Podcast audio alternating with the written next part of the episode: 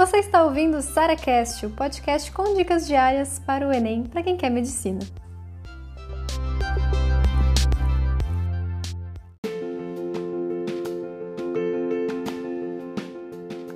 Como estudar e finalmente entender física? Cara, física primeiro. Precisa de matemática básica? Precisa entender matemática? Sim, resposta sim.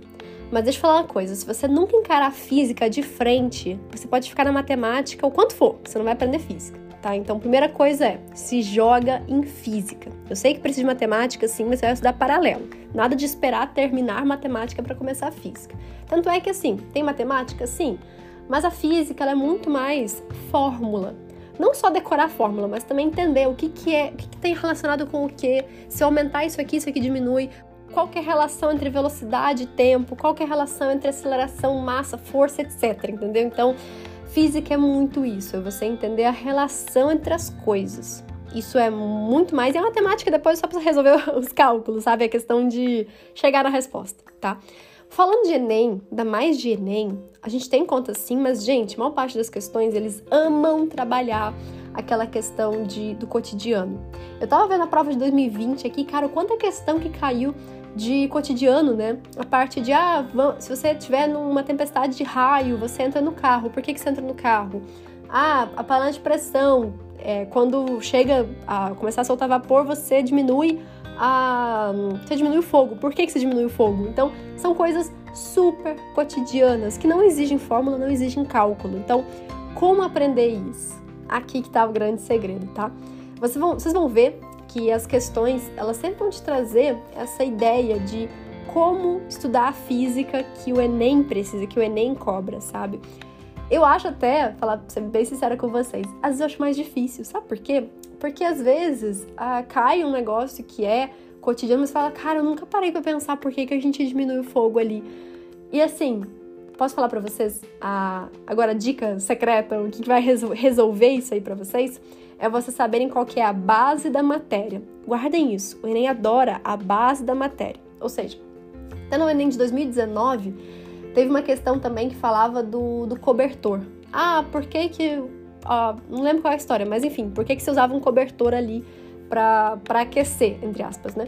E aí ele falava para evitar a perda de calor por ambiente externo. E assim, esse negócio que eles adoram falar de ah, não, o, o cobertor não aquece, é a gente que aquece o cobertor, só o cobertor não deixa aquilo ir pro ambiente, sabe?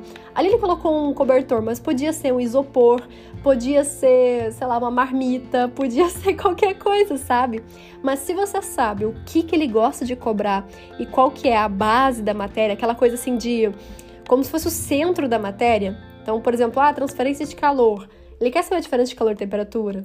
Ou essa questão do. de pensar do próprio. do próprio panela, essa questão de 2020, né? Panela de pressão.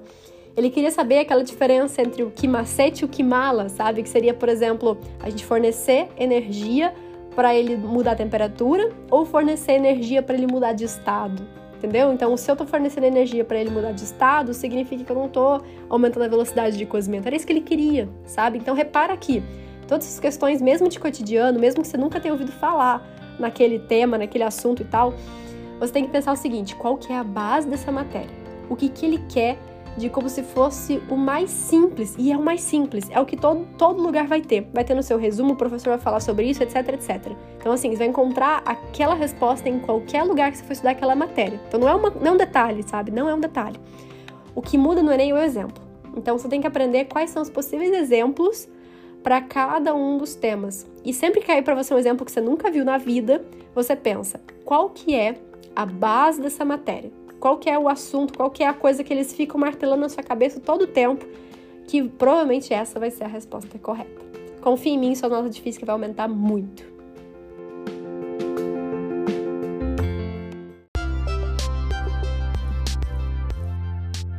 Você ouviu mais um SaraCast, o podcast com dicas diárias para o Enem.